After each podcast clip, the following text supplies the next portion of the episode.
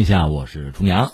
新年的第一套节目的第一个话题，这个话题我想了半天，我也不想做什么新年的祝词啊、贺词啊，也不想像有些媒体同行那样搞个什么十条八条的二零一九重大国内国际新闻的点评啊，或者二零二零年的预测呀，还是和昨天的思路差不多。我们还是像通常的每一天那样，把每一套节目、把每一个话题说好、说清楚。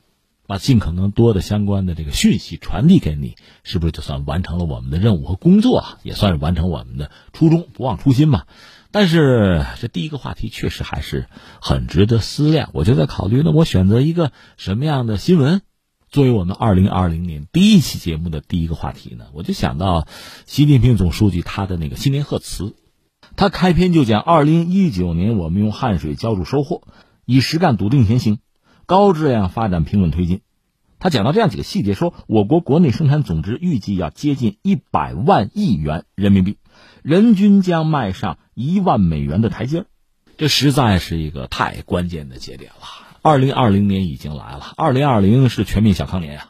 我们要全面建成小康社会，那意味着中国人要和传统的贫困彻底告别了。有一个数据，二零一三年中国是十三点九亿人，这个人口吧，在贫困线以下的人口是九千万。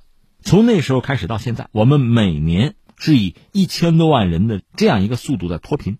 这样，二零一三年的九千万贫困人口，在二零二零年应该会全部的脱贫了。对于中国这样一个十几亿人口的大国，这件事情它绝对是具有世界意义的。与此同时，习近平总书记谈到的那个一万美元也非常的值得关注。其实，在去年，就是二零一九年年初，国内很多学术机构哈，很多大学、很多专家都在预测，二零一九年中国的人均 GDP 可能会跃上一万美元的台阶儿吧。现在我们还没有看到具体的官方的数据，但是人均 GDP 破一万美元应该是毫无问题了。单纯说这个数据没有意义，我们可以横向和纵向来对比一下。纵向就是看我们自己了，比如说我们在一九七八年的时候，人均 GDP 是三百八十二美元，到现在我们人均超过一万美元的话，考虑到中国巨大的人口的基数吧，这是一个非常了不得的成就。那我们横向可以再做一个对比吧，这一万美元是一个什么概念？我们坦率讲，说高也不高，说低可也不低。因为和发达国家比，比如说这个 G 七俱乐部，美国算最高吧，将近六万美元，呃，意大利是最惨，也得有将近四万美元吧。所以说要高也不能说高，但是要低也不能说低了。因为在全球范围内，我们看看人均一万美元的国家，如果说小国啊，什么毛里求斯、多米尼加、格林纳达、赤道几内亚，差不多都是这个状况，但是他们的人口也就是十几万人。往多里说，有千万级人口嘛，就这些小国，所以虽然它人均上万美元，整个经济这个盘子是微不足道的。那作为相对大一些的国家，或者我们看看金砖国家，比如说俄罗斯、巴西，呃，这样的国家大概人均正好是一万美元左右吧。另外再愿意提一下，可以包括像什么墨西哥、土耳其，啊，或者马来西亚。但坦率讲，他们的人口和我们也不是一个数量级吧。在这个世界上，在人口上和我们能相提并论的，其实只有印度。印度的人均 GDP 应该是两千美元左右吧。所以你看，我们二零二零年新年第一套节目，第一个话题，其实想围绕着这个聊聊哈。也分三点说吧。第一点呢，你看到我们说现在这个人均一万美元啊，攀上了这个也算是一个高地，过了这个门槛吧。我不知道你感觉怎么样？你说？也没多高，和毛里求斯他们相提并论。是啊，我说了，你说高也不高，但你说低也不低。听我们节目这么久，你肯定知道我的思维方式。单纯靠一个指标说明不了问题，一个数字能说明什么呢？所以一万美元对我们来讲已经是一个不错的成绩。你说我就就此自满？妄自尊大，那当然完全没有必要。你还得继续往前走。但是你觉得一万美元，我们这一万美元和俄罗斯的和毛里求斯的是一码事儿吗？我觉得还真不完全是一码事儿。呃，和大家汇报过，俄罗斯我是去过的，或者我们不说去，我们现在就是说，在中国境内，你说俄罗斯的卢布和在俄国境内中国的人民币哪一个更吃香、更招人喜欢？我们再换一个维度。在这个世界上，非常多的国家，如果不买俄罗斯的军火，不买它的石油、天然气，能不能活？但是离开了中国的商品，你能不能活？我们不要说发展中国家，我们就说发达国家，我们就说邻居，说日本，他们有一个电视节目非常逗哈，有一个主持人，就他们家所有的这个家居啊，这个产品，包括他自己往这一戳，你要把中国的产品全给我清出去，会怎么样？他们那是个电视节目嘛，比较搞笑嘛，就家里就搬空了，然后就开始脱衣服了，内裤他都剩不下呀。所以你说人均一万美元，这一万美元和一万美元不一样。这是我们就事论事啊，翻回来我就要感慨一句了啊，呃，我就想起什么呢？就是泡茶。前两天我还专门参与了我们频道一个一个电商一个什么带货的节目哈哈，卖茶叶和大家聊聊茶，视频直播。呃，说到茶哈，以前我喝茶，我记得印象很深嘛。一次坐火车，我做财经记者哈，就是一个罐头瓶，透明的一个瓶子嘛，就放在那个车厢靠着车窗的那个小桌子上。把茶叶放进去，开水哗往里一倒，然后你会看到什么局面呢？茶叶就被水冲着就翻腾起来了，然后在阳光之下，你看着这一杯茶呀，就很有意思。有的那个茶叶呀，它是小硬球，它舒展不开，它就直接一条直线就落到杯子底儿了，那东西也没什么意义了。还有这个茶叶里边的一些不是那么饱满啊，不是那么好的茶叶，它就浮在这个水面上。你喝第一口，把它喝到嘴里，呸，你就吐掉了。只有那些真正的啊，叶形也好，颜色也正、很饱满的那个茶叶，在水里边逐渐的就它吸了水啊，伸展啊，舒张啊，它为这一杯茶提供了最好的色泽和味道。这也是我们对这杯茶最高的期待了，喝的就是它嘛。我想说的是什么呢？当今的世界其实就是我手中这杯茶嘛，它经历一次特别大的动荡啊，冲击呀。震荡啊，洗牌啊，整合啊，最后逐渐的，你只要给他一点时间，大家各安其位，他会回到一个正常的状态。我为什么这么讲呢？就说我们，我们中国，我往原理说，一八四零年以前，我们叫天朝上国，我们在亚太地区呢，我们是一个大国，是文明的中心。其实我们是宗主国，当时有一个宗藩体制嘛，周边有一些所谓藩属，我们是宗主国。我们向他们输出的其实是什么呢？是文化，是文明。而当时我们确实也目空一切嘛，很遥远、很边远的地方，我们也没有兴趣，那就是蛮夷之地了。这是当年一八四零年被打开大门，李鸿章话说叫“数千年未遇之大变局”。那从那时候开始，这个世界的变化，这个变化其实最主要的驱动力还是，应该说是生产力的发展，或者西方的大航海啊，包括工业革命这些东西。中国面对这个变局，一开始确实是不知所措呀，吃了亏，交了学费。这个混乱的、紧张的，包括摸索的状态哈，到一九四九年有所改变。但，四九年以后，我们也依然在摸索生存和发展的道路啊。但是这七十年，我们讲了，中国的变化是举世瞩目的。那现在让我们平心静气的问一问：只要给中国这样一个大国，它有足够的人口，它的人民足够勤奋啊，吃苦耐劳啊。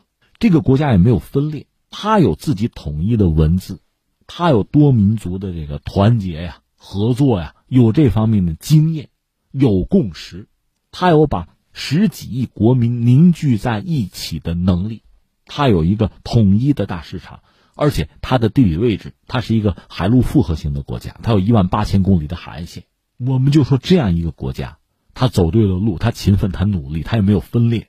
他咬着牙求生存、求发展，那我就说，这样一个国家难道不应该有很好的命运吗？只要在一个正常的状态，古今中外，在一个正常的秩序里，他不应该有很好的未来吗？他不应该取得相当的成就吗？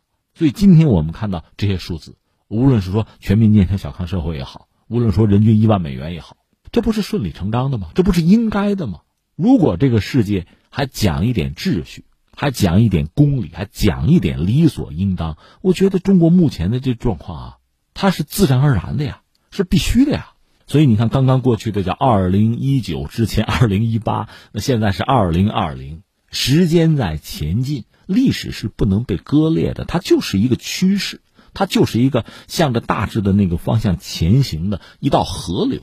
那虽然说这两年我们知道发生各种各样的变化，我们的节目每天在关注这些变化，不管是国际的还是国内的，我们的呃作为新闻人的职业，我们向大家传递的、介绍的就是这个世界发生的变化。我们也愿意和大家一起去探讨这个变化内部的逻辑，我们想知道这里边的原理，我们想看看原因是什么。我们愿意搞清楚其中的因果，我们也愿意顺藤摸瓜，沿着这样的逻辑去看一看未来的方向和最终的结果。所以你看，虽然说刚刚过去的二零一九年，我们就说发生了很多事情，而已经到来的二零二零年会继续发生很多事情，也许还会有更多的变化，让我们始料未及，甚至让我们无所适从。但是从大势、从大方向上，你不觉得这是一个回归正常的过程吗？刚才我讲，以中国人的努力。以我们选择的道路，以我们前进的目标和方向来看，中国的崛起啊、复兴啊，我们这一路走来，我们付出了那么多，为了整个中国的独立和自由，我们牺牲了多少代人、多少人，在这七十年的发展建设之中，我们又付出了多少？我们的这些努力和付出，往小里说是为了自己和自己家庭的幸福，往大里说就是为了这个国家好，为了我们这个民族好嘛。我们付出这么多努力，我们应该得到一个理所应当的结果呀。我们管这叫正常。在一系列的震荡，在这个世界经受了一系列的冲击和变化之后，一切要回归到正常的状态啊。翻回来，这两天我们也在聊某些发达国家，从历史上讲，他们对人类文明确实做出了重大的贡献。西方某些国家这个毋需讳言，但另一方面，我们也知道某些发达国家它的财富的积累是怎么来的。我们用半开玩笑的一句话，那就是抢的嘛。这个抢我也说了，有文抢、武抢一说。所谓武抢，直接就是军队了，就是军舰和大炮了，就是殖民了。还有文抢一说，所谓文抢，就是利用自己的比较优势，利用自己在技术上、在工业化上的优势。和其他国家进行贸易，这种贸易呢，你从字面上看往往是平等的，但从实际上讲，它是有落差的，它客观上就形成了发达国家对不发达的国家的一种掠夺，不管是从资源上，还是从财富上，实际情况就是如此啊。但是当那样的时代过去之后，当原来的那些套路不灵的时候，你就只剩下存量，你增量越来越少，你又没有找到新的发展的路径。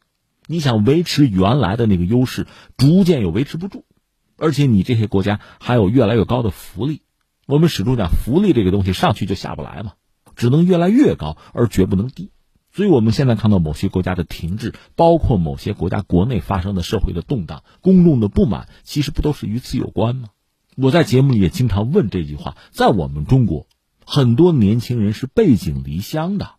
很多农民工在城市里打工是非常艰辛的，他们为这个国家做了很多，为社会做了很多，他们的家庭，他们自身也因此得益吧。但是这个过程是极端艰苦的，这种艰苦，试问很多发达国家的民众，你还愿意接受吗？你愿意再来一次吗？如果不愿意的话，你怎么就能够得到这个世界上，就存量嘛，为数不是很多的财富？凭什么你拿那么多呢？或者说，你怎么才能拿得更多呢？这个问题就摆在这儿，所以我想，只要有一个基本的秩序在，有一个因果律在，有一个基本的逻辑在，大家凭自己的努力，凭自己的作为，会得到自己应得到的那个位置，这也叫回归正常。在二零一九年，我们看到某些国家发生巨大的变化，你比如说英国要脱欧，昨天我们聊到，比如德国的经济出现停滞的状态，我们也看到了俄罗斯或者美国怎样啊？说到底。就像刚才我们讲那杯茶叶一样，给他一点时间，让他安静下来，大家会回复到自己应有的那个位置，我们称之为正常。我们现在看到的恰恰是这样一个过程。那然后翻回来再说我们中国吧。第三，我要讲，呃，基本上我们达到一个小康的社会，那并不意味着我们彻底消灭了贫穷，因为在任何一个时代吧，任何一个经济体吧，一个国度里面，贫富差距。肯定是存在的。那我们的 GDP 人均一万美元之后吧，旧的任务解决了，新的任务就会出现。那我们面对人均一万美元 GDP 的这样一个时代，这样一个国度，我们将面对的问题是什么呢？其实我们的产业的转型升级就变得更加重要，前所未有的重要。这也是一个巨大的挑战了。另外，人口结构在变化。对很多人来讲，人均一万美元意味着他的消费能力会更强。按照传统的说法，有一个日益在扩大的中产，有这样一个阶层，那意味着在消费上，我们可能会面对一个新的格局、新的形势，市场要因应着做出改变才好。供给和需求在发生复杂的变化。另外呢，刚才我谈到了。呃，消灭了绝对的贫困，并不意味着贫穷彻底的消失。在全面建成小康社会之后呢，像贫富差距这样的问题可能会引起社会更广泛的关注吧。因此，我们说像法治、公平、正义，这是我们社会发展或者说我们必须投身其中的建设的一个主要的方向了。总而言之，在不同的历史发展阶段，我们经历了考验，我们很好的完成了自己的责任。如果说是考试，我们答题分数是相当之高了，我们做的很不错。那么，因此我们也有理由相信，在未来的岁月，我们能够答好面前的题目，把整个中国推向一个更加辉煌灿烂的明天。那在这个时代，正当年的我们，其实这恰恰既是我们的责任，也是我们的机会吧。所以你看啊，这是二零二零年我们《天天天下》节目的第一套节目的第一个话题。我说了，我并不想搞成什么新年祝词啊，搞成什么二零一九年的盘点、二零二零年的展望。但是最后说下来还是这样一个东西啊。呃，另外顺便做一个广告吧，新年的小礼物吧，这算是一份我的或者我们节目的新年的思想汇报啊。二零二零年一月五号，河北综合广播携手融创河北，融合共生。行稳致远，二零二零新年思想会，我的新年演讲，咱们不见不散。索票热线零三幺幺八九八零幺零四三八九八零幺零四三。